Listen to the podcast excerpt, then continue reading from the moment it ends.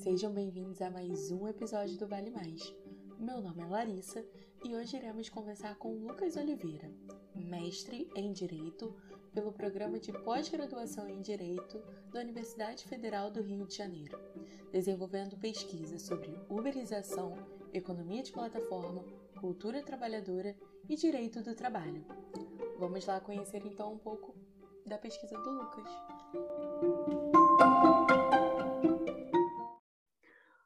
Olá, Lucas, muito obrigada por ter aceitado o nosso convite. E para a gente começar nosso episódio, quem é o Lucas no mundo? E depois você pode fazer uma breve introdução da sua dissertação para a gente, por favor. Bom dia, bom dia, Larissa. Bom dia todo mundo aqui do Vale Mais é o seguinte, eu, eu, achei essa pergunta muito interessante, né? Eu ouvi alguns episódios de vocês, eu achei a forma que vocês estruturaram muito boa, né? E, e a resposta para quem é o Lucas do mundo é complexa, não consigo dar, né? Eu acho que a... É, é, até porque vocês vão ser bastante afinados com isso, né? Tem essa dimensão histórica da identidade, né? Eu estou em formação, né? Estou em desenvolvimento, né? Estou tentando me descobrir ainda. Não sei quem é o Lucas no mundo, né? E eu acho que o que a gente vai falar aqui, acho que eu vou comentar um pouco disso, da construção da identidade, né? De uma categoria. Então, eu estou ainda para fazer uma obra em progresso, a, um processo não dado. Mas a resposta mais protocolar é isso. Eu sou, é, eu sou Lucas, sou advogado, formado em Direito é, pela UFRJ. Eu sou formado também em História pela UF. E eu terminei ano passado um, uma dissertação de mestrado na UFRJ, no programa de pós-graduação em Direito, é, sobre trabalhadores uberizados, que eu acho que vou falar melhor disso em seguida. É, o título da minha dissertação é, é Germinando Superstições, Ardis e Estratégias de Resistência na Construção da Identidade Coletiva dos Entregadores de Plataformas Digitais. É um título bem extenso. Então vamos lá, né? Para a gente começar a destrinchar esse título. Uhum. É... Então, você trabalha com um tema bastante contemporâneo, né? Mas uhum. que tem a sua historicidade, tem os seus processos. A partir do momento que a gente pensa em relação de trabalho, o que é trabalho, relação com direitos trabalhistas, situação de precarização e por aí vai. Então, eu queria perguntar para você, você é uma dissertação né, da área do direito, mas em que medida a história social do trabalho é, andou com você para a construção desse tema? Então, é, é, é, o seguinte, eu acho que a, por mais que seja uma, uma, uma dissertação feita numa, numa pós de direito, uma das questões que são fun fundamentais para mim é entender os trabalhadores como agentes na construção do seu próprio direito. Isso é fundamental, eu acho que é, é um tema super importante, né? super é, basilar para a história, história do trabalho. O que eu tentei fazer isso é aplicar uma metodologia que tentou se aproximar, e daí eu vou falar mais tarde dos percalços que eu, que eu fiz e das impossibilidades que, a que eu cheguei, mas uma metodologia baseada na etnografia. Então, ida a campo, conversa com os próprios trabalhadores, porque o, o, o, que, o que era importante para mim era entender como esses sujeitos estavam é, lutando, disputando o sentido dos seus direitos, eles estavam percebendo os seus direitos e percebendo é, é, dignidade do seu trabalho, a indignidade do seu trabalho, como essa, essa vivência do cotidiano do trabalho ensejava ou não ensejava direitos. Então, essa era, era a minha abordagem, e eu acho que essa forma de olhar, essa perspectiva tem tudo a ver com a história social do trabalho, embora é, seja um, um tema é, muito sincrônico, né? Estou olhando só a atualidade, né? mas claramente uma das inspirações teóricas é a história social do trabalho. Na minha dissertação, né, um, um, uma introdução que eu faço, perceber como desde os primórdios da legislação trabalhista, o sentido das leis, a disputa das leis, estava sempre nas mãos dos trabalhadores. Né? E, no começo, até por uma. O, o, Alexandre Fortes, né, no, no, artigo dentro daquele Na Luta dos Direitos, até comenta isso de forma bastante explícita, né, uma comunicação oficial do governo, falando que eles. O, o governo criou as leis, a instituição delas, a, de, dependeria do, do esforço dos trabalhadores. E dá para perceber nessa história, é, acho que uma continuidade bastante é, fundamental hoje em dia com o sentido das leis que elas tomaram. E a uberização é um tema interessante porque ela se apresenta como um fenômeno absolutamente disruptivo, que ela está mudando tudo e todo. E uma relação de trabalho já passada, né? É, se vocês lembrarem, na reforma trabalhista de 2017, né? Tinha sempre esse discurso que a, a CLT estava ultrapassada, era um Brasil sabe, de 40, muito atrasada, muito, muito é, inapta para lidar, com os desafios da contemporaneidade. E, na verdade, isso é uma reedição né, do, de, de, um discurso é, mais antigo, né, de sempre o, os trabalhadores como um, um, um óbice ao desenvolvimento do país. Né? E, e de, acho que uma das dos meus achados mais interessantes e uma das ideias mais interessantes que eu tive a oportunidade de pesquisar é como essa por vários caminhos. A, a ideia da uberização ela, ela é uma reedição de uma ideia antiga que tenta falar que os trabalhadores são governados por essa externalidade. Então, chegou uma tecnologia nova, vamos adaptar leis, vamos muda o ser humano, muda tudo, porque a máquina desenvolveu. Né? O fundamental para mim nessa história toda era entender como como os trabalhadores são agentes dessa história, no direito e na sua relação de trabalho, como essa construção da identidade deles está definindo como se luta pelo direito, como se trabalha, é, como se reúne, como se agrupa. Uma, uma, das coisas que me inspirou, né, que me levou a isso, foi ver uma sociologia do trabalho que tinha uma representação do trabalhador muito contrastante com a representação do que o direito do trabalho faz do, do trabalhador. Então, na sociologia do trabalho, eu, eu, eu, li os textos que falavam dessa coisa do controle né, maquínico, do, da sujeição maquínica do trabalhador, estava sempre ali é, sendo controlado pela máquina, sendo podado, sendo guiado, enquanto no, no, direito do trabalho eles são representados de uma forma técnica né, como autônomos, eles não são empregados, eles são trabalhadores não subordinados. Então, eles são autônomos. Então, essa, esse contraste que, entre o direito e a sociologia que me chegou muito a pesquisar né, esse tema. Lucas, antes da gente prosseguir com o episódio, eu acho interessante perguntar, né?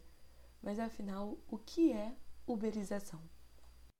É, beleza. Sobre uberização. Vamos lá. A primeira coisa sobre uberização para falar é um neologismo. O, o, o sentido da. da, da é, é, um termo polissêmico, né? Essa palavra empregam muito. Então, o sentido de uberização, como é um fenômeno recente, está sendo disputado ainda eu gosto muito, e eu acho que também vocês vão de uma interpretação da uberização feita pela Ludmila Kostek Abilio, né? E ela estava estudando é, no livro dela, que é Sem Maquiagem, ela estava estudando revendedoras de produtos de, de cosméticos e encontrou aí é, relações muito parecidas com a, com a uberização o que se, o que se imagina da uberização normalmente quando você fala é a ideia de que surgiu uma, as plataformas digitais, né? Essa a plataforma é um marketplace. Ele se apresenta como um espaço que vai fazer união entre é, demanda e oferta e nada mais. Então ele fala que ele não gerencia, não gerencia o trabalhador, é, não, não obriga a, a execução de uma da tarefa de determinada forma. Ele só faz essa união entre oferta e demanda.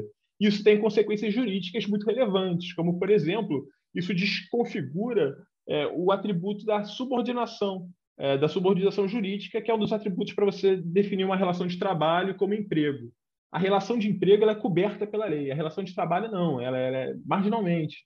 Mas é o empregado que tem direitos. E o empregado é, por definição, alguém subordinado a um patrão, alguém que executa o seu trabalho obedecendo ordens. Então, você tem essa ideia com a uberização, uma das acepções de uberização, retrata o fenômeno como se ele fosse é, uma resposta às inovações tecnológicas que acabam com as relações de trabalhos antigas, é, subordinadas, e inserem novas formas de se relacionar. E isso não tem cobertura legal também, por uma questão é, da tecnologia. Bom, eu discordo frontalmente dessa, dessa noção de uberização e acho que a Ludmilla é, Abílio ela vem nesse mesmo caminho. Ela descobre nessas mulheres pessoas também que são vistas como empreendedoras, elas são as vendedoras, elas não estão trabalhando, elas são elas assumem o, o ônus do, do trabalho, ou seja, se aquilo não der certo, elas que assumem o prejuízo, é, o risco de empreender, não está mais com a empresa, está com o trabalhador. E a mesma coisa se o entregador se, se acidentar. Se ele se, se acidentar, é ele que arca com o acidente. A empresa não tem nada mais a ver com isso. E esse tipo de narrativa, ele faz uma inversão. Ele começa a falar que a uberização é um resgate de um trabalho de um dos periféricos. É isso que é a uberização, uma redição atual de um trabalho periférico. Então, ele, ela pega justamente o trabalho feminino é, fora da lei para falar como um modelo da uberização e ela muito claramente fala assim, isso não a, a uberização ela está tomando a forma, a aparência da empresa Uber agora, mas ela precede a Uber em muitos anos. É, é um trabalho feito pelo trabalhador marginal.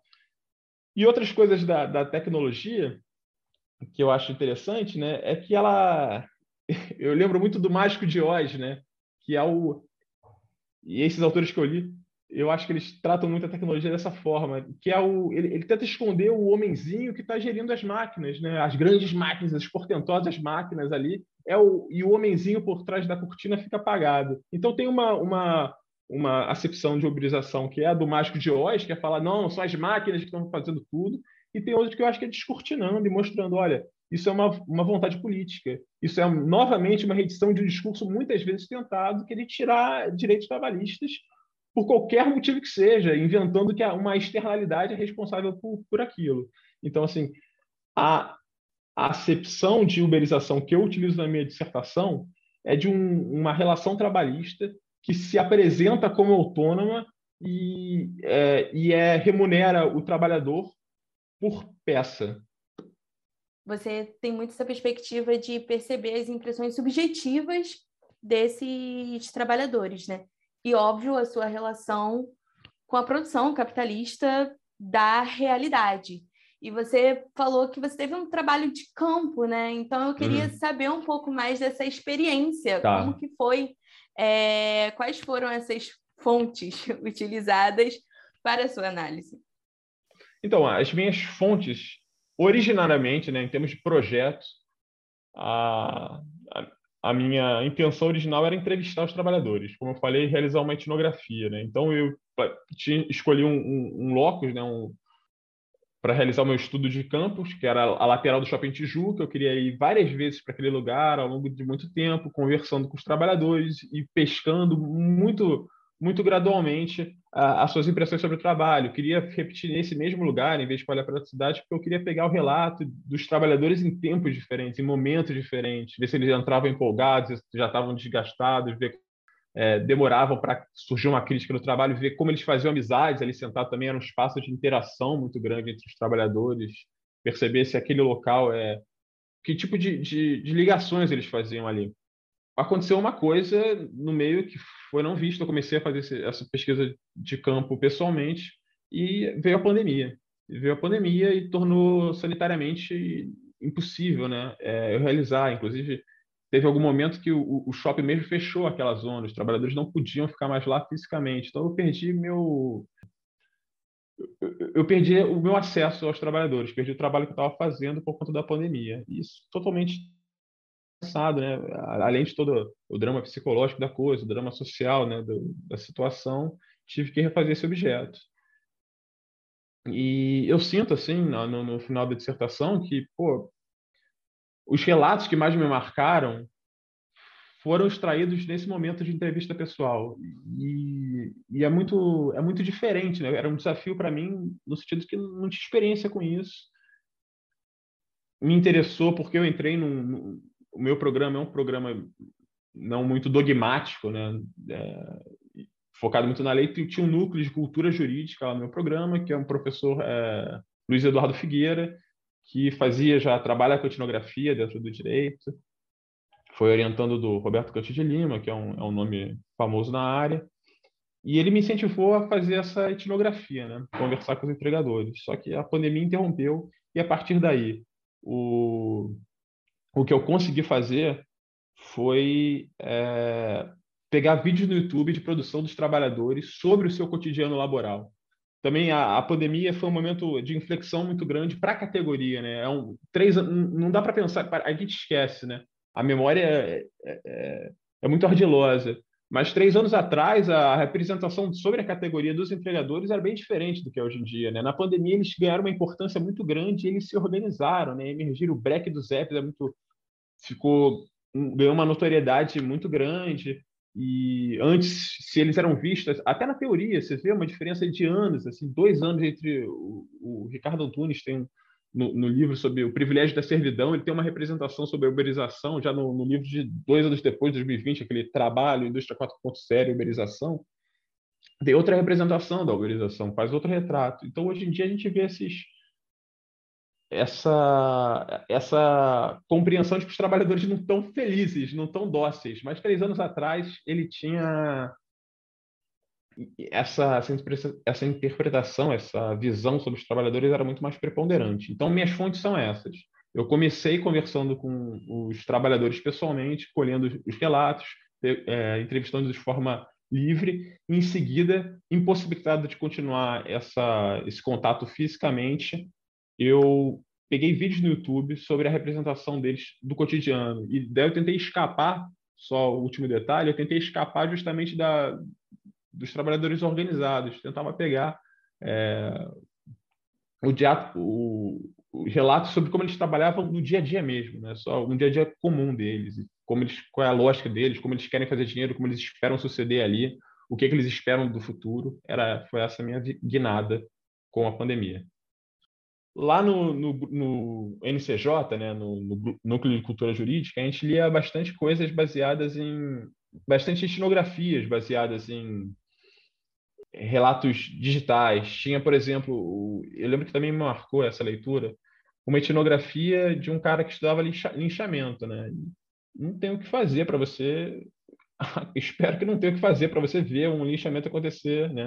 Trabalhar com isso. Então, o que ele trabalhava eram com questões de, de também de vídeos, né? Ele via os vídeos no YouTube e tentava extrair dali é, a complexidade dessa dinâmica, né? Tentava fazer uma, uma leitura vasta para tentar dar conta disso. Então, assim, a, a, experiência que me guiava metodologicamente, né, era, era e assim era o Luiz Figueiredo, a, a, o conselho que ele dá é esse: quer fazer etnografia, não se preocupa num, com um método específico, leia etnografias, veja como as pessoas estão fazendo.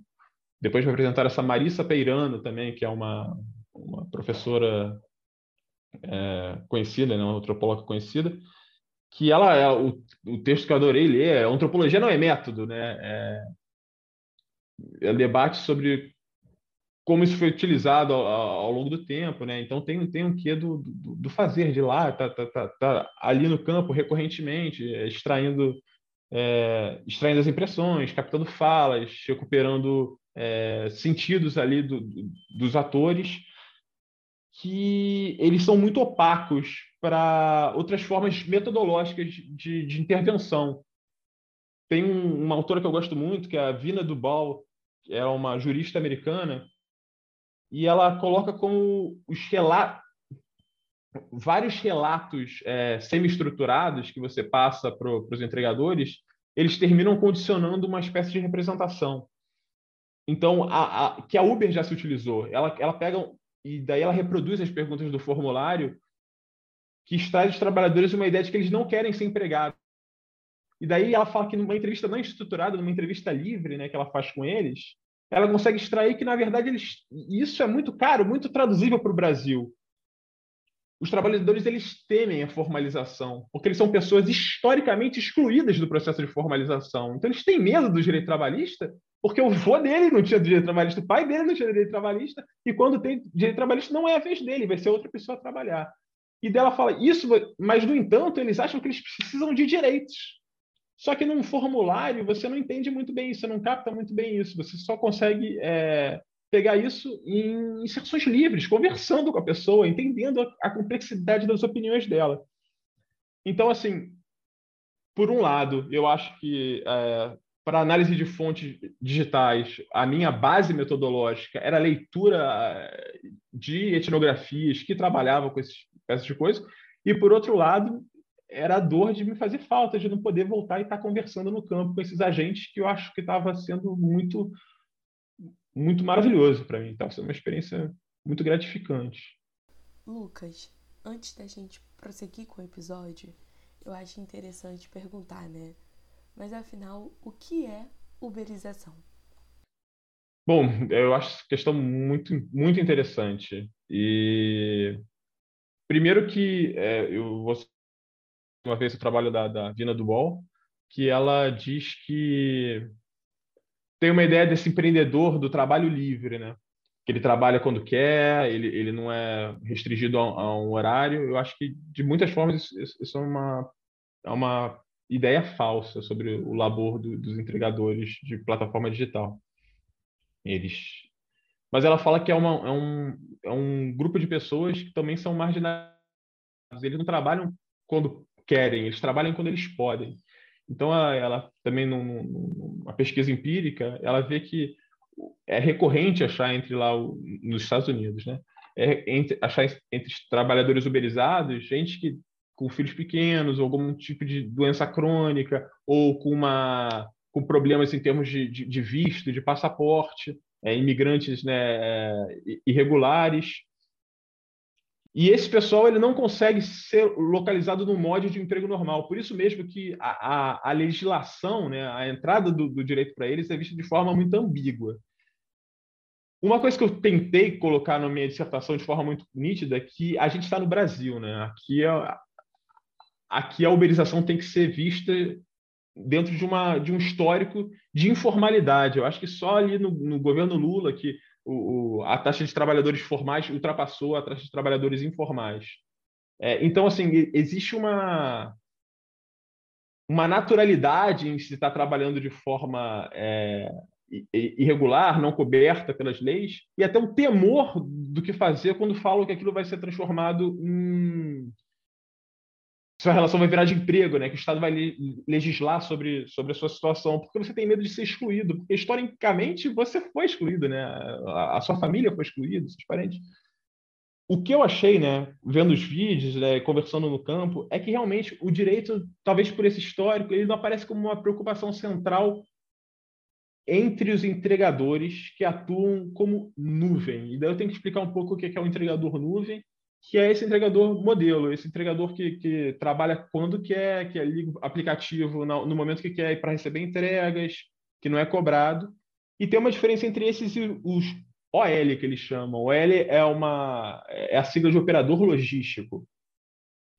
Os operadores logísticos dentro das empresas plataformas, né, nominalmente, dentro do iFood, são trabalhadores terceirizados. Eles não são assim chamados, mas eles são empregados é, é, terceirizados. A, o iFood contrata é, um terceiro para gerenciar uma frota de trabalhadores que trabalhem na hora certa. Esses caras têm uma jornada de oito horas, eles têm horas de almoço, eles trabalham exatamente como faz um, um empregado é, normal, né, um empregado exemplar, e, no entanto, eles não recebem nenhum direito trabalhista. Mesmo trabalhando numa hora certa, seguindo é, sete dias de semana de trabalho, com horário de almoço, com tudo isso, eles não recebem nenhum direito trabalhista, não tem férias, não, tem décimo terceiro, é, não tem é, descanso remunerado, não tem nada. Quem trabalha nesses moldes, ah, qual é a vantagem de trabalhar nesses moldes? É que a plataforma, por meio do, de um algoritmo é, opaco, né, que ninguém tem acesso a não ser a própria plataforma, designa mais corridas para esses trabalhadores. Então, seu celular vai tocar mais. Você vai fazer mais corridas naquele dia. É uma garantia de que você vai ter trabalho naquele dia através dos ouvindo os relatos dele, quando eles fazem a migração de nuvem para OL, o direito volta a aparecer como um, um, uma questão a ser revisada. Eles falam que, palavras deles, que trabalhar como OL é escravidão. É isso que eles falam. Isso é escravidão sem direitos. Eles são explorados, eles sentem isso e eles não têm direitos. E a palavra, o vocábulo, surge muito firme diante dessa relação de trabalho. Mas enquanto nuvem, não. A nuvem é, é é apreciada de forma diferente. A possibilidade de tirar o seu aparelho para não trabalhar é vista de outra forma, é valorizada. E só que acontece que justamente porque o algoritmo é opaco, acaba, eles acabam, eles param de ter um rendimento fixo, param de ter um rendimento estável e eles têm que se aderir à escravidão sem direitos porque o nuvem em algum momento para de dar o retorno que eles esperam. Por que para de dar o retorno? Daí eu não vou saber responder, só sabe responder a própria plataforma digital. Mas eles receber corridas, não dão o rendimento que eles precisam para continuar subsistindo. Eu posso falar um pouco da, da discussão em torno do, da nomenclatura desse tipo de economia que a gente tem hoje, né? E tem um livro aqui que foi traduzido com o título de Uberização. Ele fala da ideia da economia de, de compartilhamento. O, é, o, nome, a tradução certa seria economia de compartilhamento. O que é seu é meu. Então tem essa ideia de que as pessoas estão, o Airbnb, ele fala da Uber, ele fala disso, que você está criando uma um tipo de economia baseada no compartilhamento, que você não precisa ser mais proprietário de nada, você divide o que é seu, você vai lá e entrega para o seu é, vizinho se ele está precisando de alguma coisa, você vai quebrando os galhos, né? É mentira isso, né? É uma economia que tem um tá cada vez mais monopolista, né? Tem, essas plataformas digitais elas devastam o mercado. Antigamente todo mundo tinha delivery diferente, remunerava o trabalhador. Agora está tudo num conglomerado que não paga direitos trabalhistas. E eles não são mais eficientes, né? Os dados mostram que essas empresas não ficaram mais eficientes porque são plataformas. A única ganho de eficiência que elas têm é não pagar nem impostos nem direitos trabalhistas. É a única ganho de eficiência que tem. O modelo anterior, que deixava brilhar as lojinhas das esquinas, que tinha lá o empregado que recebia direito, esse modelo funcionava igual. Não, não tem ganho de eficiência. Não, é, mais produção, mais serviço, não, isso não, não existe. E outra denominação que tentaram falar para esse tipo de economia era economia, economia dos bicos, que é a ideia de que essas pessoas elas não estão trabalhando, elas estão fazendo um dinheirinho extra, elas não estão usando aquilo como um trabalho, como um emprego, como um meio de vida. Elas estão fazendo um dinheirinho ali quando dá, no final da tarde, se sobrar. E realmente tem, tem, tem pessoas nesse nessa categoria que se encaixam nessa nessa classificação. São pessoas que estão trabalhando ali para conseguir um a mais no final do mês, para conseguir um dinheiro a mais. Mas o grosso do serviço, e daí eu não vou lembrar as estatísticas de cabeça, mas na minha dissertação elas estão ali, é, o grosso dessas pessoas trabalham mais de oito horas por dia. O serviço que você recebe são de pessoas que têm nessa vida, têm nessa, nesse trabalho o, meio, o seu meio de sustento. Então, assim, não é bico. É, no geral, não é bico. Por isso que a denominação que eu optei foi economia das plataformas, né? porque assim você designa quem está ganhando com isso, quem está lucrando com isso. São as plataformas, elas estão regendo esse tipo de dinâmica e estão lucrando com, com essa relação. Eles se sentem reféns de um algoritmo que eles desconhecem o funcionamento, como designa a tarefa. E uma das características, é, como eu falei, da uberização é a remuneração por peça, né, por tarefa. Então, você, se você não fizer nada, você não recebe nada um, um empregado normal ele é remunerado pelo tempo à disposição do seu empregador. E o empregador fica responsável por designar as tarefas. Se você for trabalhar e não receber uma tarefa, você vai receber seu salário no final do mês. Com e for um empregado, empregado. Se você for um uberizado, não. Você não tem garantia se você vai voltar com dinheiro para casa. Isso leva eles a tentarem buscar, de acordo com os relatos extraídos das entrevistas, mostra que esses uberizados eles estão tentando sempre entender o funcionamento do algoritmo para otimizar os seus ganhos, para ter alguma garantia de que eles vão receber tarefas naquele dia e que aquilo vai ser o, o, suficiente para garantir um sustento para eles. E geralmente essas dicas de como você faz para obter mais é, tarefas, elas passam por uma lógica que te leva a trabalhar mais, o tempo todo mais, está sempre disponível para o aplicativo eu acho que ficou num nível tão absurdo que atualmente o iFood, né, nas suas diretrizes eh, oficiais, eles falam isso. O que a gente quer é que quando você liga o aplicativo esteja, é, esteja disponível. Mas como, não, como o algoritmo funciona de maneira opaca, eles não sabem sequer em quem confiar. Então as dicas eram muito essas. Você trabalha, você tem que trabalhar nos pontos bons, você é, tem que evitar pessoas bem avaliadas estando perto de você é, e principalmente trabalhar oito horas por dia, levar isso como se fosse um emprego. Mesmo os nuvem, que têm uma liberdade para escolher o seu horário, eles terminam fazendo essa opção de trabalhar oito horas por dia para conseguir um rendimento. Então, isso é... Inclusive, né, uma das coisas interessantes de, de, de, se perceber com a uberização, com a precarização do trabalho que ela ocasiona, é que o trabalhador se responsabiliza pelas horas que ele vai trabalhar. E isso acho que é um, é um peso psicológico muito forte para o trabalhador, no sentido de que ele se vê mais como responsável de prender o tempo dele. Para de ser um tempo de vida, um tempo para ser vivido e para ser um tempo orientado para a lucratividade. Né? Isso é um, um, corolário direto dos direitos que eles têm acesso. Né? Eles não têm acesso a, a ganhar por tempo disponível. Eles têm que prestar tarefas. E por isso eles, eles se veem responsáveis, responsabilizados por, por produzir a sua remuneração o tempo todo, né? Acho que vai dormir pensando nisso, acorda pensando nisso, porque você tem que maximizar essa sua efetividade para garantir o seu sustento. Lucas, então, para a gente finalizar, quais seriam os próximos passos né, é, dessa pesquisa e levando em conta a relevância do diálogo entre o direito e a história social do trabalho? O, os próximos, eu acho que eu só posso responder isso de forma pessoal, né? Porque o, quem, quem vai fazer essa história quem, é a própria categoria. E, mas assim, eu tô, tô engasgado com essa etnografia, eu queria muito fazer, não queria agora que as condições sanitárias melhor, melhoraram, espero voltar a, a, a, fazer essas entrevistas, a conversar com os trabalhadores, a, a ver como eles estão se engajando. Em termos de, de, de direito e história social, eu acho que também isso é, é, é, encarar o direito não como um dado, né, mas como um processo. Eu acho que essa, esse mote é muito importante para para entender a dinâmica do que está acontecendo. Depois que eu terminei minha dissertação, teve um e como eu falei, né, a, pandemia foi um ponto de inflexão. É, teve a primeira sentença favorável do TST, né, do, do Tribunal Superior do Trabalho, favorável reconhecendo o vínculo empregatício dos trabalhadores. Então, assim, talvez dê para ficar otimista, não sei, não, não, não consigo dizer, mas que mobilizações já, já estão é, tendo efeito na jurisprudência, dá para ver por aí. E agora torcer para um Brasil mais inclusivo, mais igual, né? menos indigno. É isso. Lucas, muito obrigada por ter participado do nosso podcast.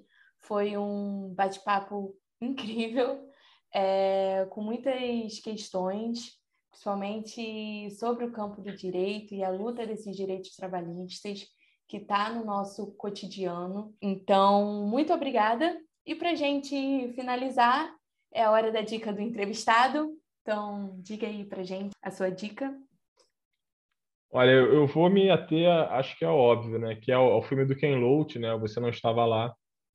É um filme interessante que trata sobre a uberização. Novamente, ele fala da uberização na Grã-Bretanha, mas é e, e, como eu falei, tem que tomar cuidado para fazer essa essa ponte com o, o, Brasil, né? Mas ele mostra bastante o que é o, como que é o cotidiano de um trabalhador uberizado e como aquilo afeta a rotina dos familiares, como aquilo é, de, de, tratar os custos é vendido como um empreendimento e na verdade é uma, uma relação de trabalho totalmente precarizada e como aquilo é, afeta a saúde do trabalhador, afeta as relações domésticas, conjugais, relação com os filhos. E acho que esse filme sintetiza bastante isso e é relativamente recente.